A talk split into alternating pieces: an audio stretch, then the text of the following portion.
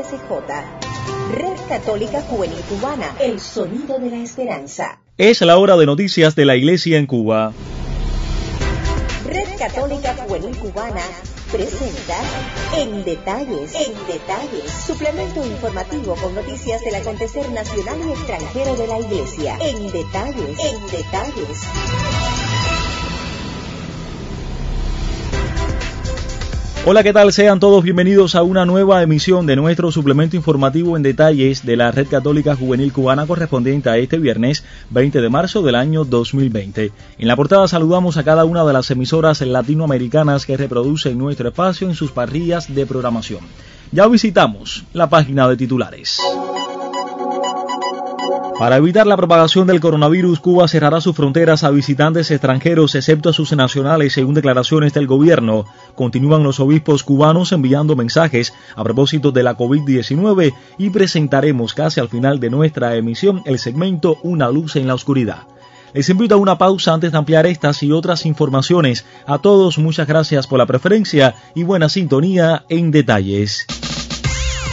Católica Juvenil Cubana es una comunidad virtual que busca conectar a través de las redes sociales y los distintos medios de comunicación a todos los jóvenes posibles.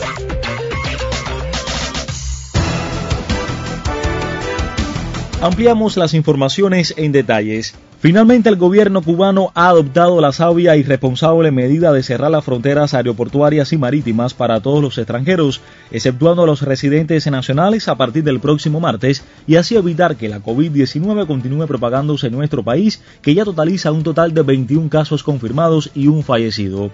Así fue dado a conocer en el programa de la Mesa Redonda que transmite la televisión oficial en la tarde de este viernes. Es decir, lo que se está regulando la entrada al país es de personas, salvo aquellos que son residentes en nuestro territorio nacional.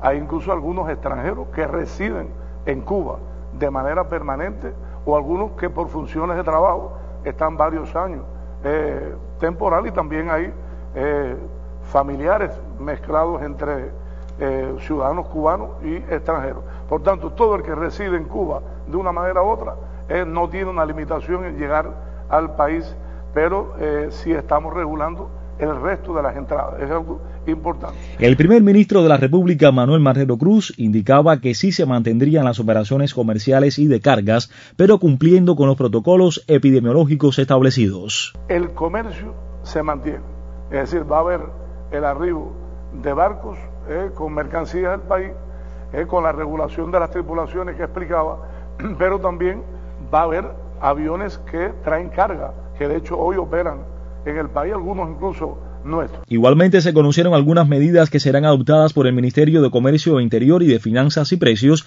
en correspondencia con la actividad económica y de comercio a la población. Desde el punto de vista organizativo hemos revisado con todo el canal mayorista y con los proveedores de todos los actores del comercio acercar el producto a la red existente dígase no concentrar en los grandes mercados los productos que hoy sabemos que están limitados por lo que se ha estado explicando y por lo, por lo que hemos vivido en los últimos en los últimos días y con ello evitar primero aglomeración, segundo el traslado de las personas y también que las personas comprendan que en las unidades que se vendan se crearán condiciones para que las personas accedan de forma gradual. No es posible concentrar en una unidad todas las personas que estén demandando el producto, entonces habrá cola afuera, por lo tanto nosotros también pedimos cooperación y pedimos ayuda, apoyo en esto y que se entienda que tenemos que contribuir con estas medidas. En la actividad de la gastronomía es una medida obligatoria hoy reducir el servicio al 50% debe lograrse una distancia entre las mesas de dos metros. Decir que esta medida no es privativa para el sector estatal, es una medida para ambos sectores porque el riesgo hoy no determina dónde va, sino a dónde estén las condiciones creadas. Por lo tanto, todas las unidades de la gastronomía, los comedores obreros que prestan alimentación eh, eh, social tienen que crear condiciones para reducir los servicios al 50%. La ministra de Trabajo y Seguridad Social explicó sobre la modalidad de teletrabajo o trabajo a distancia como medida para evitar el contagio, siempre y cuando la función que se desempeñe lo permita. Un aspecto medular en este momento para el sector estatal ha sido una medida que nosotros desde el año pasado, en el mes de septiembre específicamente, se ha estado tratando de fomentar que es el trabajo a distancia y dentro de esta modalidad el teletrabajo. Asimismo, casi al final de la transmisión, el primer ministro explicó que por el momento las clases en todos los niveles de enseñanza no serán suspendidas. Aún así, aclaró que se están valorando otras medidas que serán aplicadas en caso que sean necesarias. En detalles, en detalles, suplemento informativo con noticias del acontecer nacional y extranjero de la Iglesia. En detalles, en detalles. Continuamos con noticias del acontecer nacional. Lo habíamos comentado en los titulares, nuestro equipo de redacción continúa en busca de nuestros pastores. Los obispos cubanos continúan enviando mensajes de aliento y esperanza al pueblo cubano. En esta oportunidad contactamos con Monseñor Arturo González Amador, obispo de la diócesis de Santa Clara, y estas fueron sus declaraciones. Queridos jóvenes y radioescuchas, con la presencia y la extensión del coronavirus, Estamos en medio de circunstancias muy desafiantes. Creo que nunca la humanidad ha experimentado tan fuertemente su fragilidad e impotencia. Esto nos llama a una reflexión serena y madura para nosotros creyentes en Jesucristo, centrada en la fe. Nada nos puede ser indiferente, de un modo u otro, todo nos toca. Mucho más cuando está en riesgo la vida de tantos hombres y mujeres en el mundo, cuando otros arriesgan la suya por salvar la de muchos. De todo esto alguna lección tendremos que sacar, porque con el decir del apóstol Pablo, a los que aman a Dios, todo les sirve para su bien. Ni la desesperación estéril, ni el derrotismo pesimista pueden tener la primera o la última palabra. No, eso no tiene lugar en el corazón del hombre creyente, aunque parezca que el mundo se acaba a sus pies. Me viene a la mente en estos momentos tan particulares y cuando escuchamos tan diversos mensajes, unos consoladores y otros muy desconcertantes, sin faltar apocalípticos presagios, las letrillas de Santa Teresa la grande, la de Ávila. Ella decía, nada te turbe, nada te espante, todo se pasa, Dios no se muda. Quien a Dios tiene, nada le falta, solo Dios basta. A Jesucristo sigue con pecho grande, y venga lo que venga, nada te espante. Ves la gloria del mundo, es gloria vana, nada tiene de estable, todo se pasa.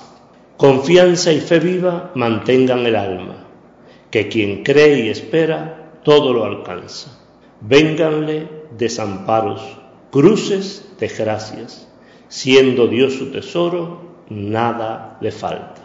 Ciertamente el vengan a mí cuando estén cansados y agobiados del Evangelio no es una invitación a descubrir a un Dios tapa agujeros, ni tampoco es una invitación al descompromiso.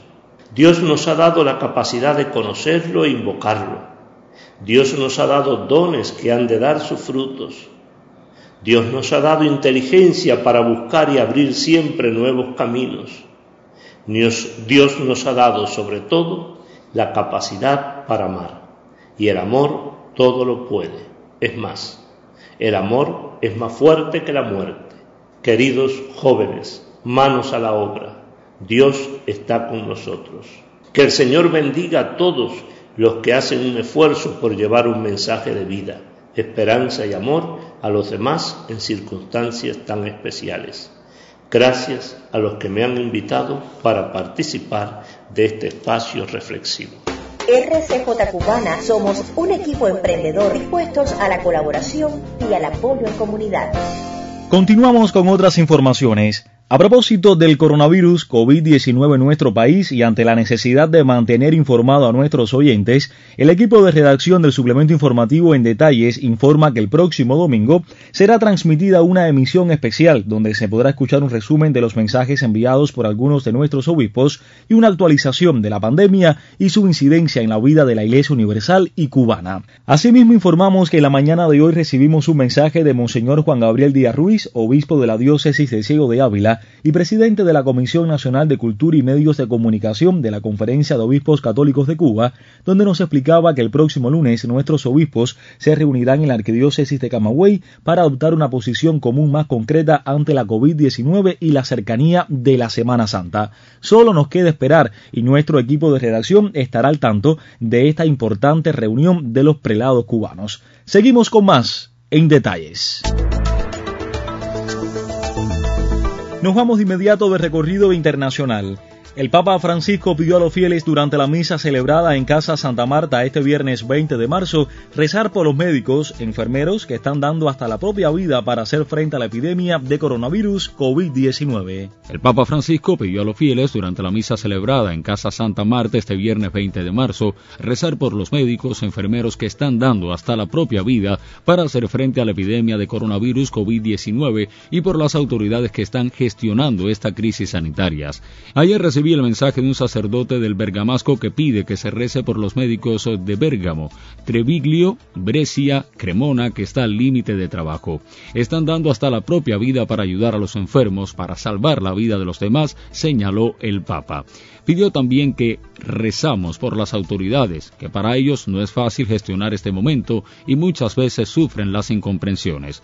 El Santo Padre subrayó que tanto por los médicos, personal hospitalario, voluntario de la salud, como las autoridades en este momento son columnas que nos ayudan a ir adelante y nos defienden en estas crisis. Rezamos por ellos. Estás escuchando En Detalles, suplemento informativo de la Red Católica Juvenil Cubana. Gracias por la preferencia. En detalles presentamos Una luz en la oscuridad. Momento de establecer comunicación con la Arquidiócesis de La Habana, específicamente la redacción de Vida Cristiana. Allí se encuentra como cada viernes nuestro colega y amigo Julio Pernús para la sección Una luz en la oscuridad.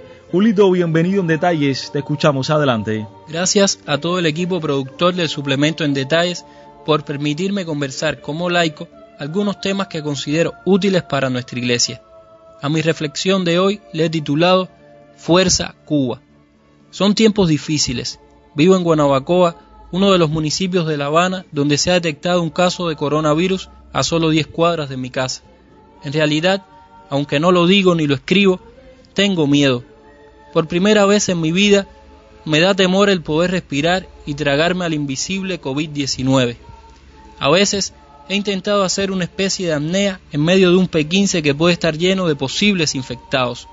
Una amiga católica que me conoce me ha dicho, Julio, me da la impresión que es importante, muy importante, que la comunicación que hagamos sea de espiritualidad y buena vibra, para cambiar el paradigma social de esta crisis y empezar a colocar mensajes positivos que le prohíban a la gente tener un distanciamiento social con Jesús.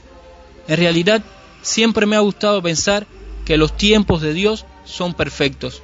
Y en el discurso inaugural del ENEC, Monseñor Adolfo ha dicho algo más o menos así, cito, la Iglesia Católica debe hacer hoy lo que le toca hoy y mañana lo que le corresponde al mañana, con la certeza de que antes de ver salir al sol habrá salido la gracia de Dios para toda Cuba. Fin de la cita.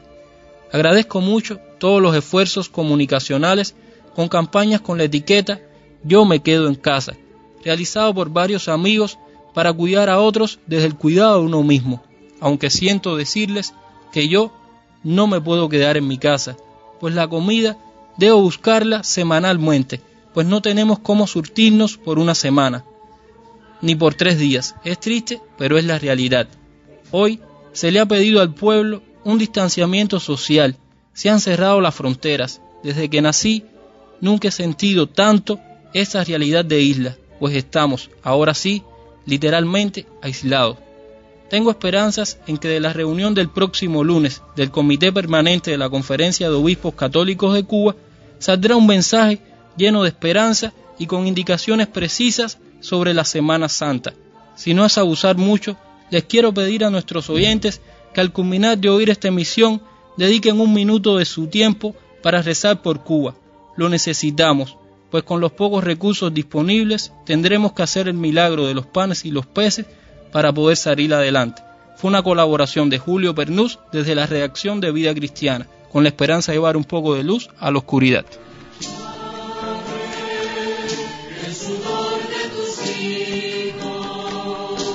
Y de esta manera ponemos punto final a esta emisión del suplemento informativo en detalles de la Red Católica Juvenil Cubana correspondiente a este viernes 20 de marzo del año 2020. El agradecimiento a todos ustedes que están en la sintonía esperando nuestras emisiones, a los colegas de Asiprensa, Vatican News y Radio Católica Mundial.